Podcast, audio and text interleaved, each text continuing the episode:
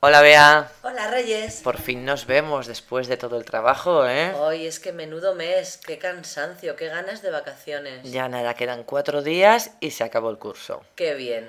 ¿Y qué tal? ¿Has planteado las vacaciones? Sí, nosotros ya sabes que... A la playa. A la playa, Ajá. efectivamente. Pues yo estoy pensando en tipos de vacaciones diferentes. Por ejemplo, eh, pasar las vacaciones en una casa rural en el campo, opción 1.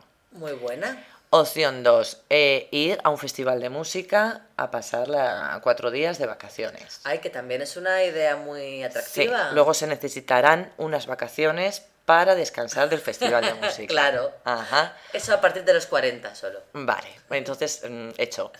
Eh, otra opción es ir a una ciudad europea y hacer un poco de turismo cultural. Que también está muy bien. Pero con el calor no apetece tanto. Y sobre todo que es una opción más cara también, ¿verdad? Sí, sí, sí. Bueno, no te creas, ¿eh? Últimamente España, en cuestión de vacaciones, de reservas de apartamentos, eh, reservas de hoteles, es bastante más caro de lo que era respecto a hace dos veranos. Sí, es O verdad. sea que- Eso es verdad.